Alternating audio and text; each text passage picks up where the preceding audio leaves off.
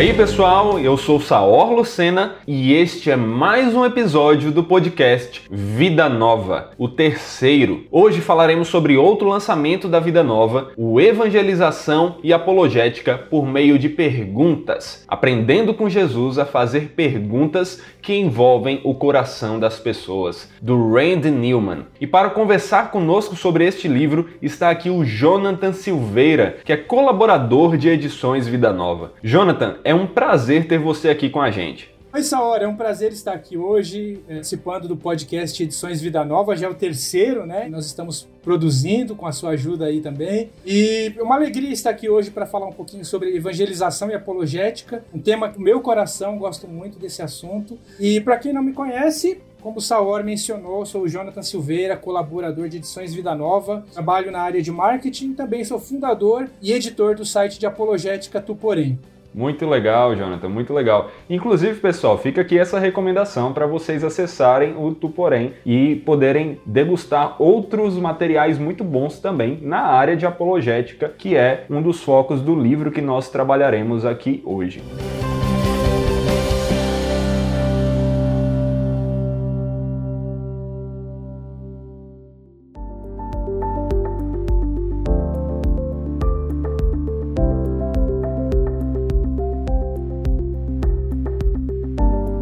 Para você que está chegando aqui pela primeira vez, o podcast Vida Nova está disponível nas principais plataformas de podcast e também no YouTube. E nele procuramos conversar com autores, pastores e teólogos em geral sobre os livros lançados pela editora Vida Nova e as questões importantes que são abordadas por eles. E hoje nós conversaremos sobre o lançamento Evangelização e Apologética por meio de perguntas do Randy Newman. Além de evangelista, tendo servido por 30 anos na Cruzada Estudantil para Cristo dos Estados Unidos e fundado o ministério Connection Points, Newman é professor de apologética e evangelização no C.S. Lewis Institute, também leciona em outros seminários, é palestrante e autor de outros livros, inclusive o livro Como Evangelizar Sua Família, que também está publicado pela Vida Nova. Mas este livro é realmente uma obra singular. Evangelização e apologética são dois temas que me marcam desde a minha conversão. E ver um livro abordando essas duas coisas, mostrando como elas estão intimamente ligadas e nos ensinando como praticá-las no dia a dia, aprendendo a seguir os passos de Jesus e fazer perguntas que envolvem o coração das pessoas, é simplesmente algo maravilhoso. Como Jay Carson falou em sua recomendação deste livro, ele é um fruto de 20 anos de evangelização e reflete uma compreensão profunda de teologia bíblica, mas principalmente compaixão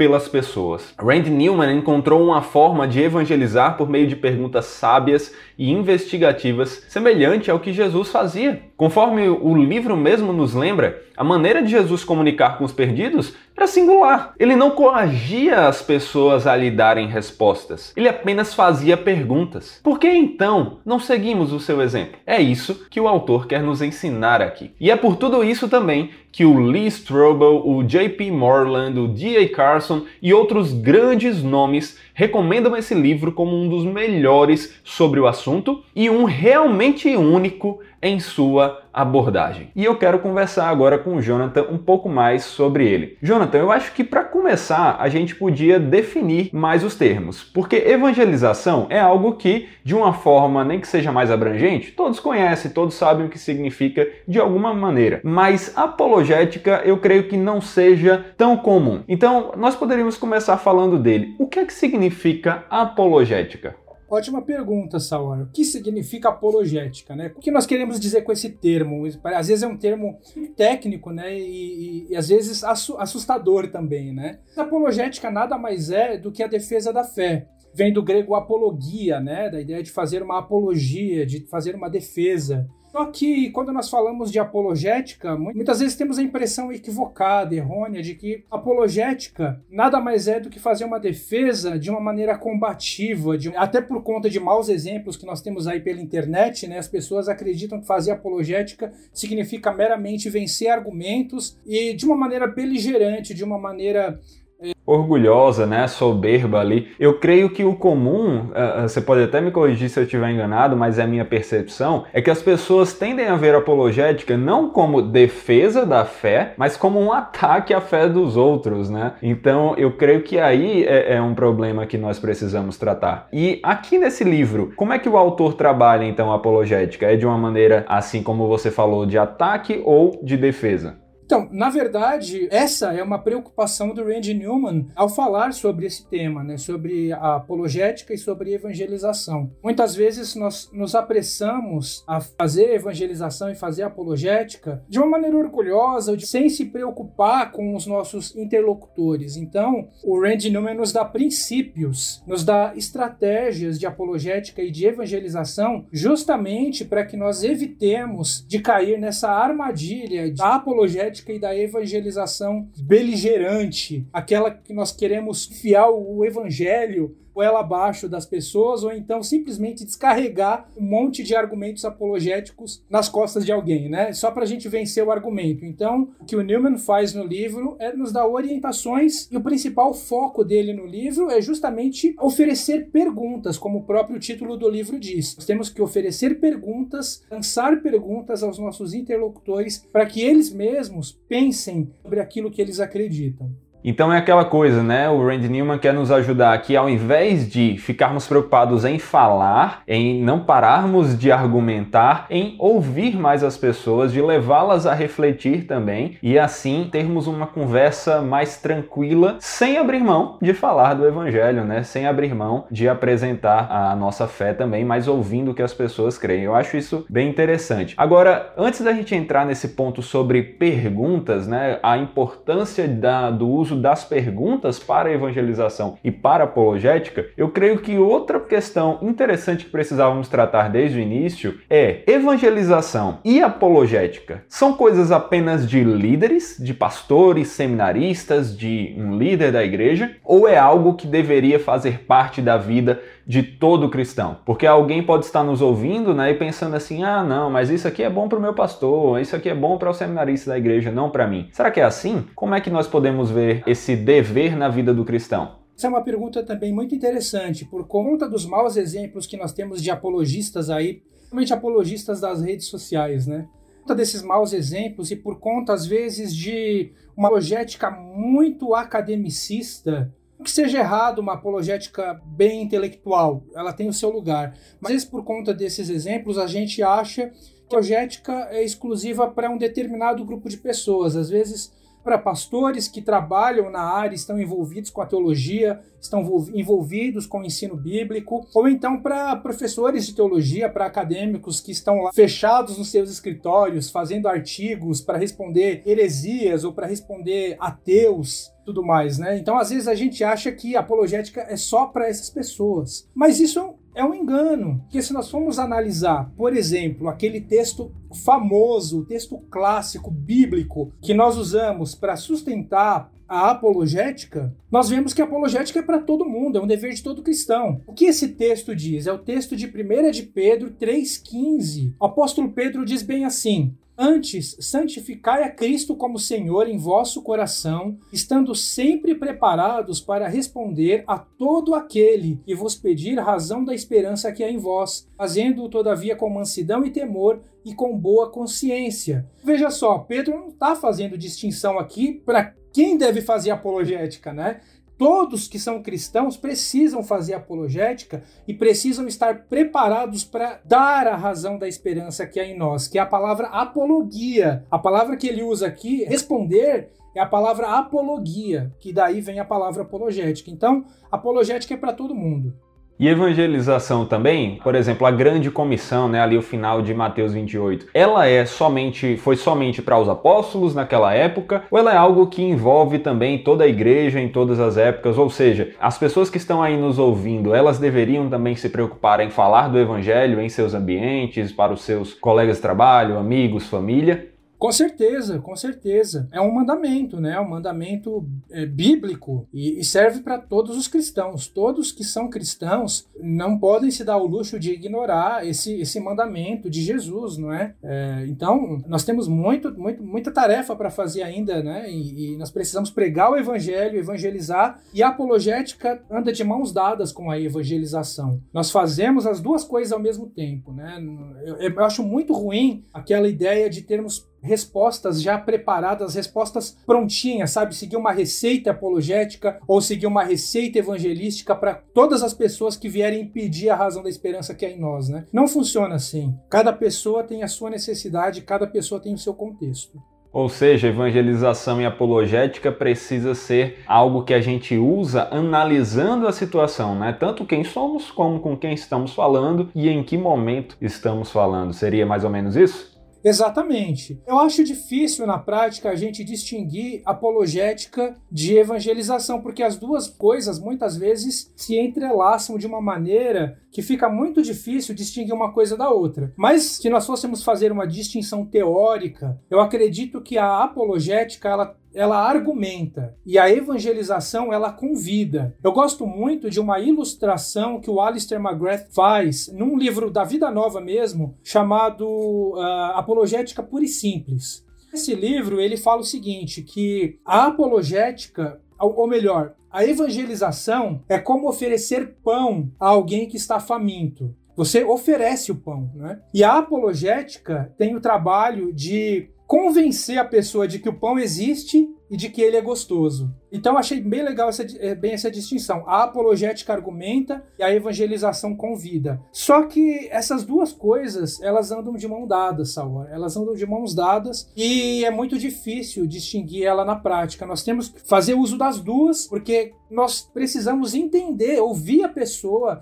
quais são os, as dúvidas que ela, que ela tem, quais são os questionamentos, aquilo que ela acredita, para então nós desenvolvermos, pensarmos na melhor estratégia apologética e evangelística também.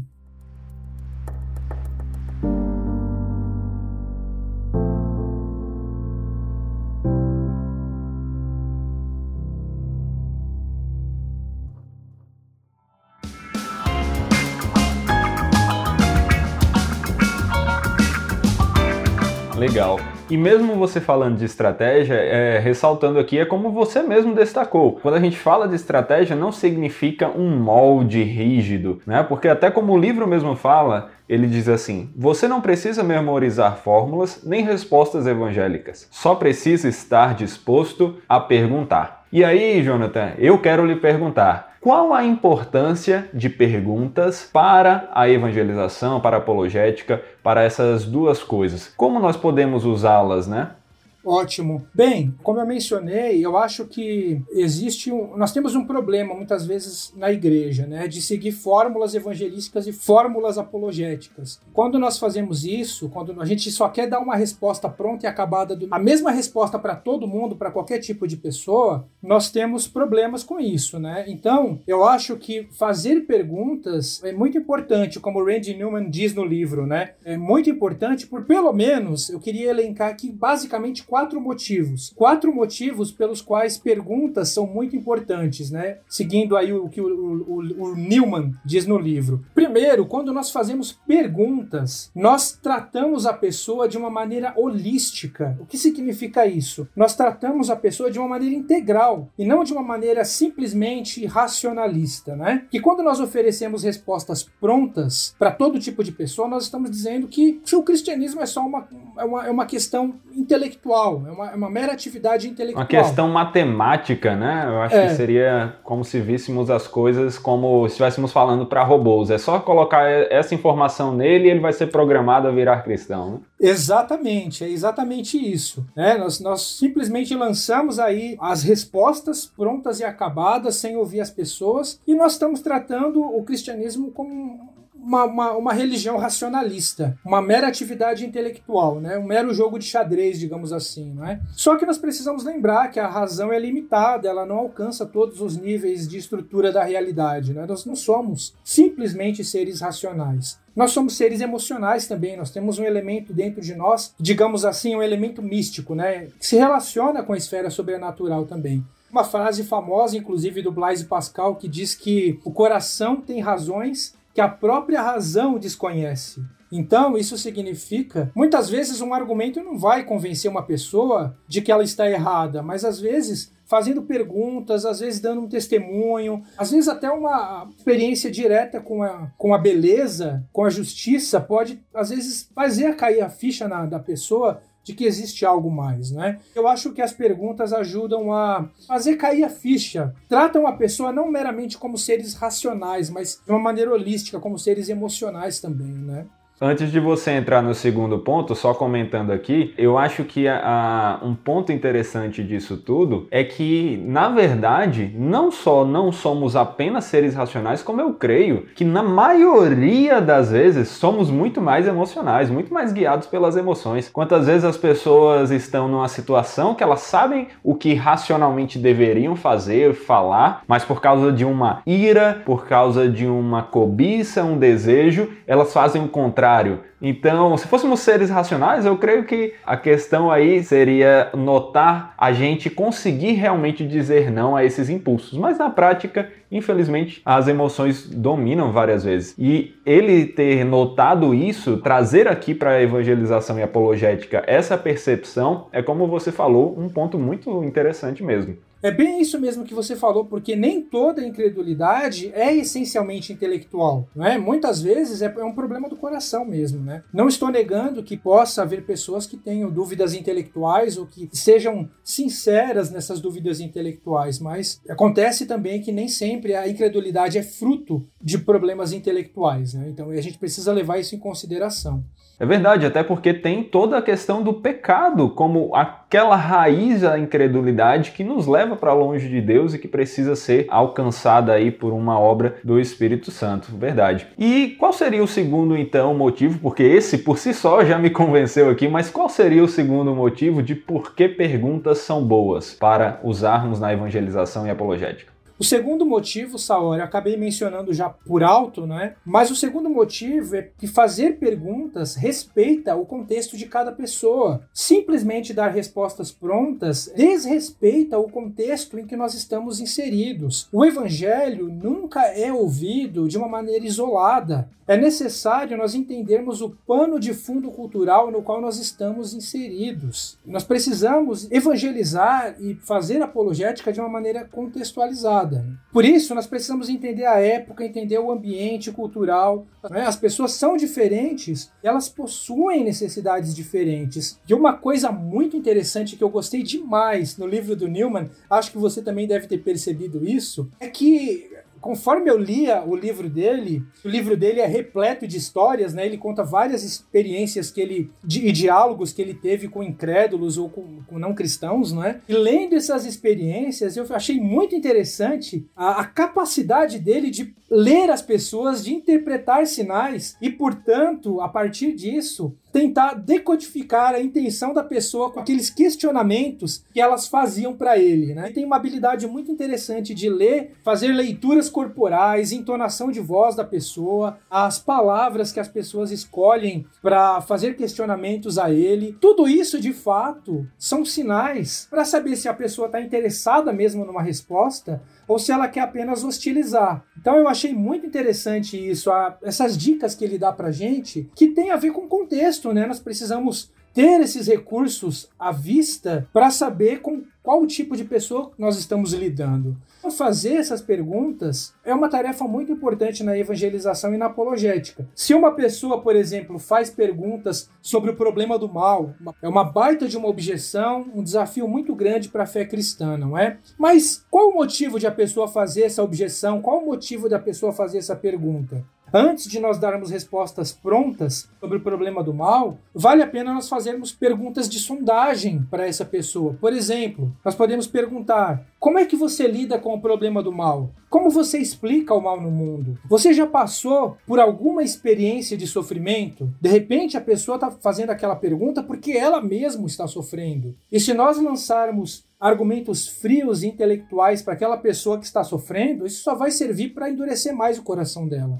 Inclusive, esse é um assunto né, que a gente não vai ter tempo de comentar aqui, mas se você tem interesse em saber um pouco como abordar essa questão, como falar com pessoas sobre esse assunto, tem um capítulo no livro justamente sobre ele, né? Porque um Deus bom permite o mal e o sofrimento, como ataques terroristas e AIDS. O principal, por quê? Ah, ou por que adoraria a um Deus que permitiu o 11 de setembro? Eu acredito que, como o próprio Randy Newman diz no livro, né, fazer perguntas prepara o caminho para tentarmos entender as motivações da pessoa. Isso gera empatia e gera amor. Demonstra que nós estamos genuinamente interessados por aquela pessoa que está nos questionando, né? Então a gente precisa levar isso em consideração. Agora é importante lembrar, quando a gente fala de contexto, quando a gente fala de estratégia evangelística, de estratégia apologética, elas variam de acordo com cada pessoa em cada lugar. Mas, embora as estratégias variem, o evangelho é o mesmo.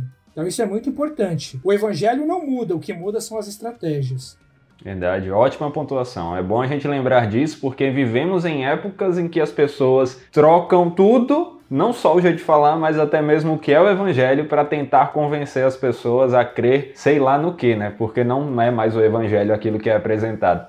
Exatamente. E aí a gente acaba negociando o evangelho para ficar bem com a cultura, né? E isso é uma, isso é uma coisa que a gente não pode fazer como cristãos. É, mas indo para o terceiro ponto, Saor, eu acredito que fazer perguntas é bom porque nós podemos ouvir o que as pessoas têm a dizer. Isso está relacionado ao ponto 2, de certa forma. Mas como cristãos, nós acreditamos que o cristianismo é a única verdade, a verdade absoluta. Jesus é o único caminho para Deus. Porém, é muito comum desenvolvermos um preconceito imediato com as outras religiões, com as outras filosofias, com outras ideologias quando nós fazemos isso, nós nos blindamos de uma forma que nós não ouvimos o que os nossos interlocutores têm a dizer. Só que nós precisamos ter em mente que uma cosmovisão, ela nunca vai ser inteiramente falsa. Dentro de uma cosmovisão, nós temos crenças que são verdadeiras e crenças que são falsas, porque cosmovisão é um conjunto de crenças. Então, quando nós conversamos com alguém de uma outra religião ou que tem um pensamento diferente, uma filosofia diferente, não precisamos nos blindar tanto a ponto de negarmos verdades que aquela pessoa está dizendo, porque podemos encontrar verdades até mesmo em outras religiões, né? Dificilmente nós vamos encontrar uma religião que diga que nós não devemos amar o próximo, por exemplo. E nós não precisamos discordar disso. Claro, isso é insuficiente, mas é um ponto de contato, é uma verdade.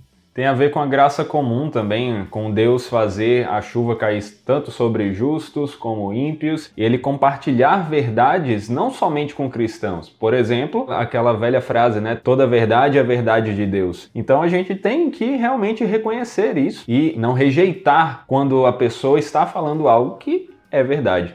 Exatamente, é, eu concordo plenamente. Então nós precisamos aprender a ouvir mais as pessoas. E isso, eu digo por experiência própria, é uma tarefa muito difícil, não é? Porque a gente quer lançar os argumentos, a gente quer mostrar que a nossa fé é a verdadeira, que nós temos a razão, mas a gente precisa aprender a ouvir a outra pessoa, a gente precisa aprender a sentar com, com os nossos amigos, né? Tomar um café junto com eles, entender o que eles acreditam, entender as ideias que eles têm, porque isso vai demonstrar amor, vai demonstrar empatia por eles, não é? E até humildade de saber que a gente tem coisas a perceber, a ouvir de outros ali, e eu acho que isso faz com que eles fiquem mais abertos, né, para ouvir o, o evangelho. Sem dúvida. Como diz Provérbios 18, 13, quem responde antes de ouvir comete insensatez, e passa vergonha. Então a gente precisa lembrar muito disso na evangelização e na apologética. Inclusive, Provérbios é uma parte desse livro, né? Ele fala aqui, ele tem um capítulo somente para falar sobre como Provérbios nos ensina a fazer perguntas, ali no capítulo 2. Isso é algo que vale a pena, chama a nossa atenção para mostrar que o que ele está dizendo aqui não é algo inventado por ele, mas é algo que está ali presente na própria Escritura. Exatamente, exatamente. Provérbios tem muito a nos ensinar sobre isso, né? Mas indo para o nosso último ponto, Saor, eu acredito que fazer perguntas é importante porque tira os descrentes, os nossos opositores, da zona de conforto intelectual. Esse é um ponto que o Randy Newman faz questão de destacar, eu acho muito importante isso. Simplesmente dar respostas prontas ou simplesmente responder a perguntas nos coloca em uma posição defensiva e deixa o descrente, o nosso opositor, em uma zona de conforto, porque ele passa a acreditar que ele está numa posição de vantagem. Porém, quando nós fazemos perguntas que envolvem a cosmovisão do descrente, nós tiramos ele da zona de conforto fazemos com que ele reflita sobre os pontos cegos, que ele pense sobre as contradições de sua visão de mundo e considere outras possibilidades. A gente pode até usar aquela expressão do Francis Schaeffer, que ele dizia que na nossa tarefa de evangelização, na tarefa de apologética, nós precisamos remover ou tentar remover o, o, o telhado de cima da pessoa para que ela possa enxergar as estrelas. E eu acredito que quando nós lançamos perguntas aos descrentes, nós fazemos isso, né? Acredito que as perguntas têm esse poder. Então eu diria que as perguntas são importantes por esses quatro motivos aí. Muito bom. Destaca bastante toda a relevância de adaptarmos a nossa maneira de falar, porque eu creio que são poucos os que priorizam as perguntas ao invés da exposição do simplesmente falar na hora de evangelizar ou defender a fé.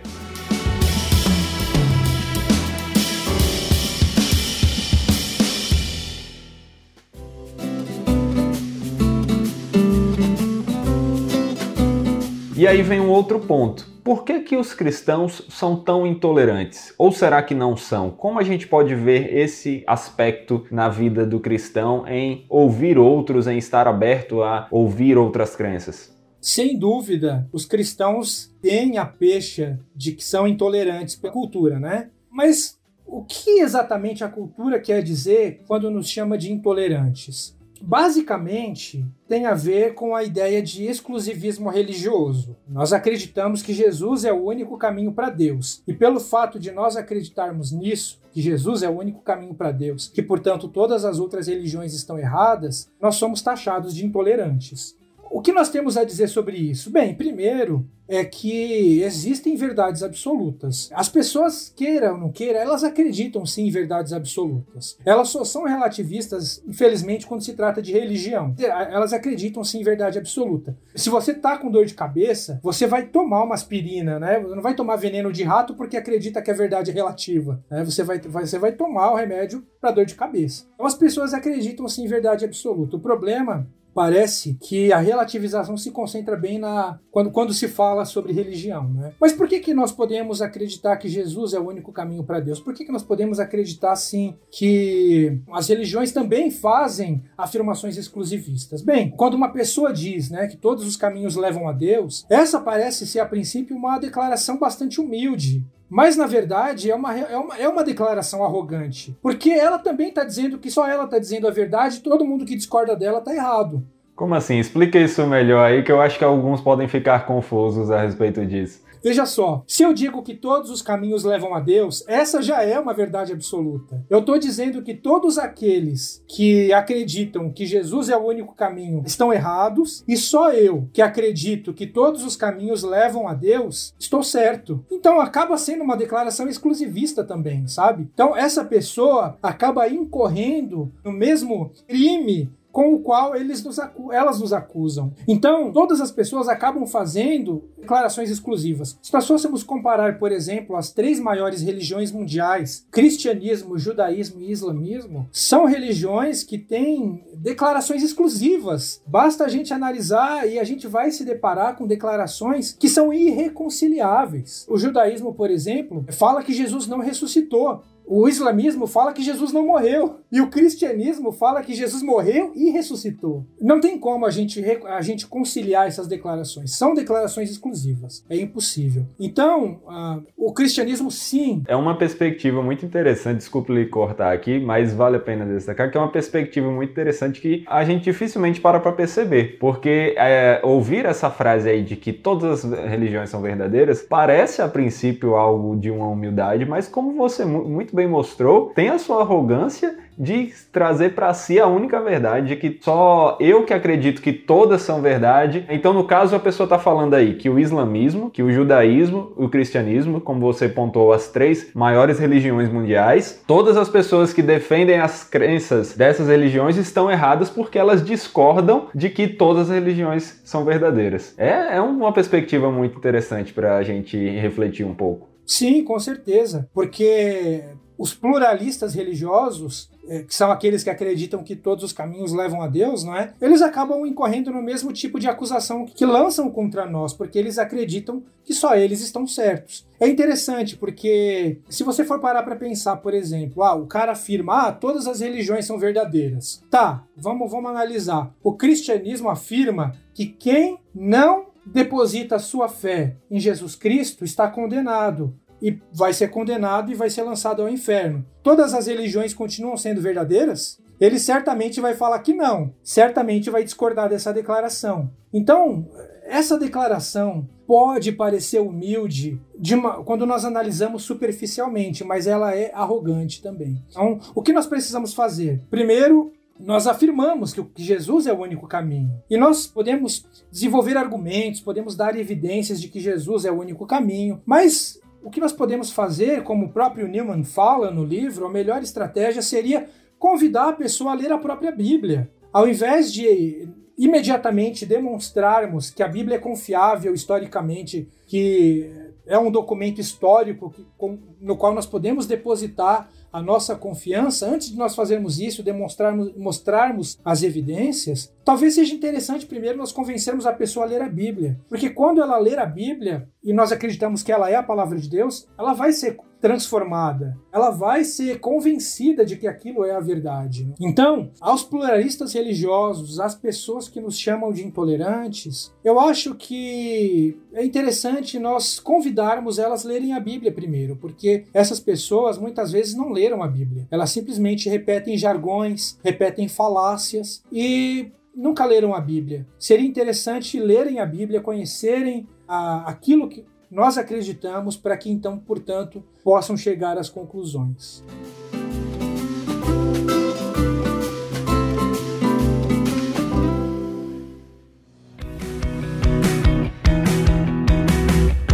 Agora, no livro, você percebe que o autor fala de outra coisa, um outro aspecto importante que devemos levar em consideração na hora de usarmos, né, de praticarmos a evangelização e a apologética, que é com quem falarmos. Ali no capítulo 2, onde ele discorre sobre provérbios, ele fala um pouco sobre isso. Você poderia nos dizer, Jonathan, como nós podemos saber se devemos ou não falar para a pessoa do evangelho? Existe ah, algum momento que não devemos falar, devemos parar? É, esse é um ponto que o Newman enfatiza bastante ao longo do livro. Por várias vezes ele toca nesse assunto, mas principalmente nesse capítulo que você mencionou, Saor. E aí ele, ele aplica várias lições a, a partir do livro de Provérbios, não é? E a gente precisa entender que a gente vive em uma cultura bastante hostil ao cristianismo. Nós encontramos pessoas que são céticas, desafiam qualquer autoridade divina, elas não creem em qualquer autoridade divina, inclusive questionam a ideia de religião organizada. Então, um ambiente hostil assim Muitas vezes nós precisamos restabelecer a estrutura de plausibilidade do cristianismo, mostrando aos poucos por que, que o cristianismo faz sentido. E o Randy Newman nos diz que as perguntas elas ajudam a construir essa estrutura de plausibilidade. Ele dá alguns exemplos de perguntas, não é? Ele diz aqui, por exemplo, ah, será que não é possível que reticências? Você não acha que talvez tal coisa seja assim? Como você entende? Como você explica tal coisa? Você gostaria que reticências? O que faz você acreditar nisso? O que convence você disso? Onde você ouviu isso? Então, essas perguntas acabam ajudando a construir a estrutura de plausibilidade da fé cristã. Bem, nos ajuda a identificar nós estamos lidando com uma pessoa que realmente quer respostas, ou se é uma pessoa que simplesmente quer arrogar superioridade. Uma pessoa que simplesmente quer expor a sua tolice, não é? E daí vem as lições de Provérbios, como você mencionou. O Randy Newman explica que o livro de Provérbios nos dá lições valiosas para conversar com um tolo, não é? O não conversar com um tolo, não é?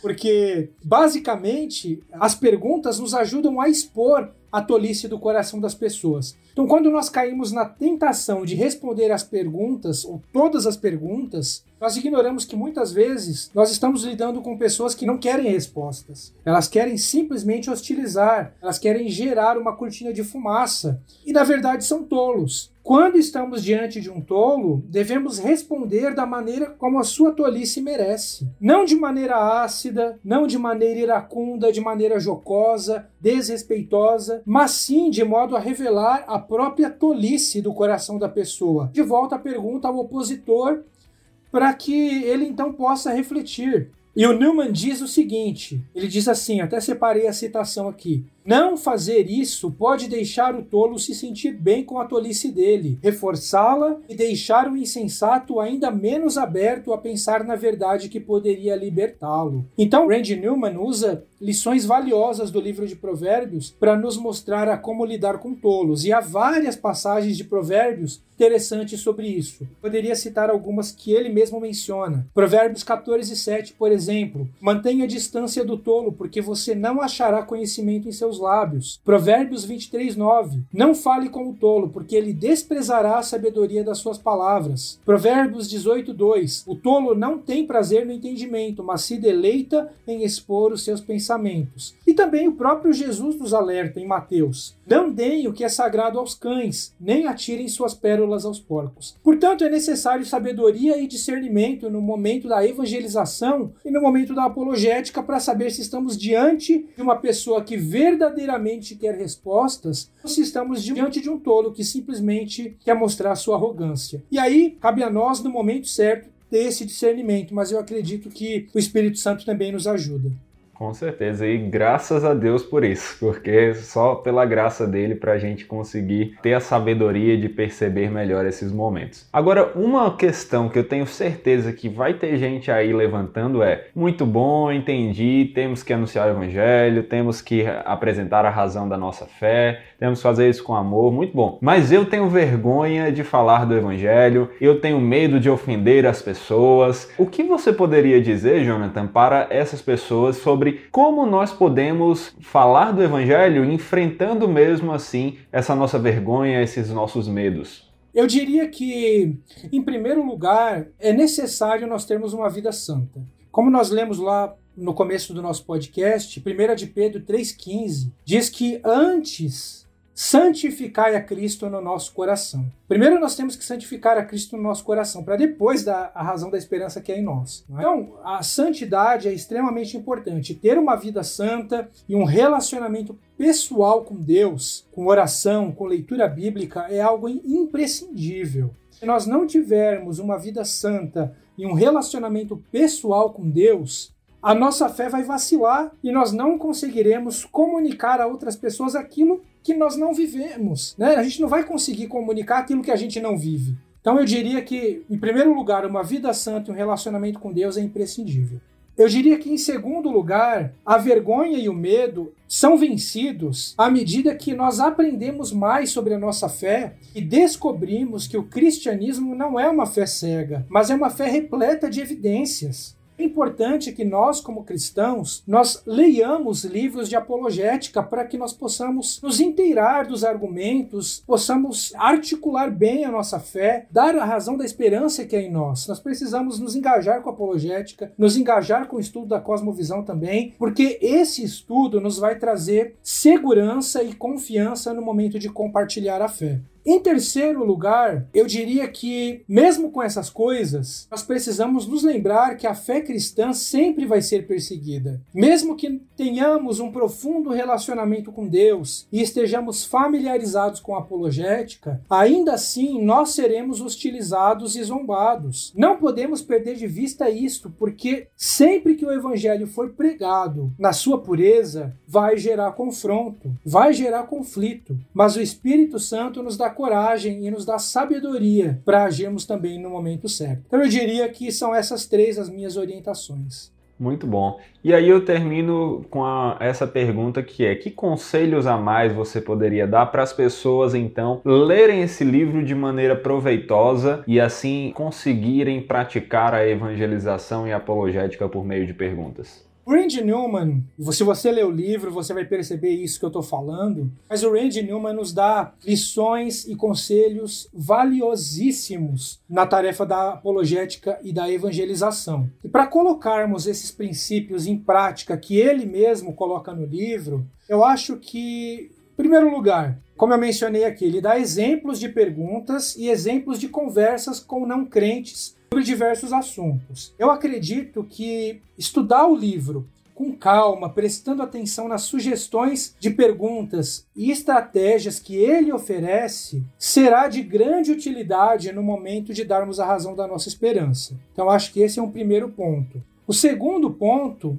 é que nós podemos começar a colocar em prática os princípios do Newman em nossos relacionamentos, convidando um amigo ou um parente descrente para um café, ou até mesmo um amigo cristão em um discipulado, porque nós concentramos aqui a apologética para não cristãos, mas a apologética também é para cristãos, porque ela ajuda a fortalecer a fé e a solucionar dúvidas também. Com certeza aí as pessoas, os jovens ali indo para a universidade, é uma época que eles precisam estar mais preparados para se protegerem também da grande quantidade de ataque que existe à fé cristã nesses ambientes. Sim, com certeza. Então, eu acho que desenvolver esses princípios que o Newman coloca dentro do nosso contexto mesmo, com, com os próprios cristãos, já é valiosíssimo, não é? No discipulado, por exemplo. O terceiro ponto, eu diria, é que nós podemos também pensar nas principais objeções que os críticos fazem ao cristianismo e então anotar perguntas que desafiam a cosmovisão dos críticos. A gente pode nos antecipar, pensar nessas objeções virar o jogo aí também, não é? Porque a gente que fica normalmente sendo alvo dos ataques das perguntas, sem fazer como eles fazem de ofender, mas de colocar o ônus para eles, né? Vamos lá, me fale aí qual é a resposta então que você tem para essas perguntas. Exatamente, exatamente. A gente pode se preparar com antecedência, ver as perguntas que estão feitos, que estão sendo feitas na nossa cultura e desenvolver perguntas, né, para quando nos depararmos com uma situação que vai demandar uma articulação da nossa parte, não é? O outro ponto que eu gostaria de mencionar é que nós podemos chamar um grupo de amigos, por exemplo, para estudar o próprio livro do Newman. A gente pode fazer um clube de leitura e estudar o livro juntos, porque eu tenho, por experiência própria, eu acho que ler um livro com um grupo de amigos é uma experiência muito mais rica do que ler o livro individualmente. A gente acaba aprendendo de maneira coletiva, a gente acaba aprendendo coisas que a gente não aprenderia se estivéssemos lendo sozinhos. Então, eu acho que uma maneira de colocar esses princípios em prática é lendo num clube, num clube de livro, né, junto com outros amigos. Ou até mesmo na escola bíblica dominical ou no, num pequeno grupo, tudo isso aí realmente é uma maneira de fazer essa união aí que você pontuou e, e ter um melhor proveito. Sim, exatamente. E por fim, eu diria que o próprio livro do Newman nos ajuda nisso, porque no final de cada capítulo, o livro disponibiliza um guia de estudo com várias perguntas, com várias estratégias para a gente pensar na hora da apologética e da evangelização. Então, se a gente lê cada capítulo e tentar colocar em prática aquele guia de estudo, isso vai nos ajudar muito na apologética e na evangelização. Então, essas são as observações que eu faria.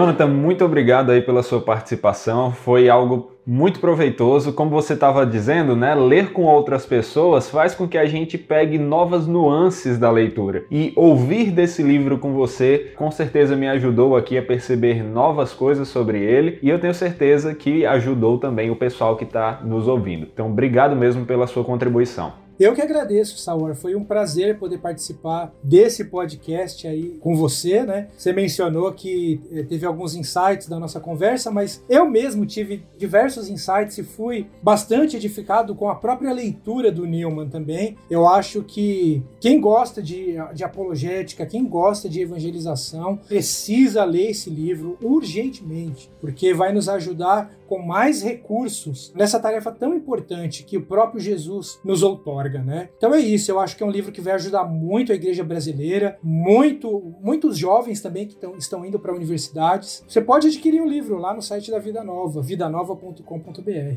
Obrigado, Saor, mais uma vez pela facilitação aí, pela apresentação do podcast. Foi um prazer mais uma vez poder participar com você aí. Valeu, meu irmão. Eu que agradeço. E você falou muito bem, quem quiser já pode adquirir este livro, adquira, porque não é somente para os que gostam, mas se você não gosta da apologética e evangelização, comece a gostar também, na verdade, Jonathan, porque é um dever de todo cristão, de toda a igreja. Então, aproveite esse livro para lhe ajudar nessa caminhada e se você está vendo aí no YouTube, o link para adquirir o livro está na descrição. Então, pessoal, muito obrigado aí por assistir, por ouvir esse podcast, por estar aqui com a gente. Fiquem ligados, nos sigam na sua plataforma preferida de podcast e também se inscrevam no nosso canal do YouTube para estarem atentos a todos os nossos próximos podcasts e também aos outros conteúdos de edições Vida Nova. É isso aí, obrigado pela presença e valeu!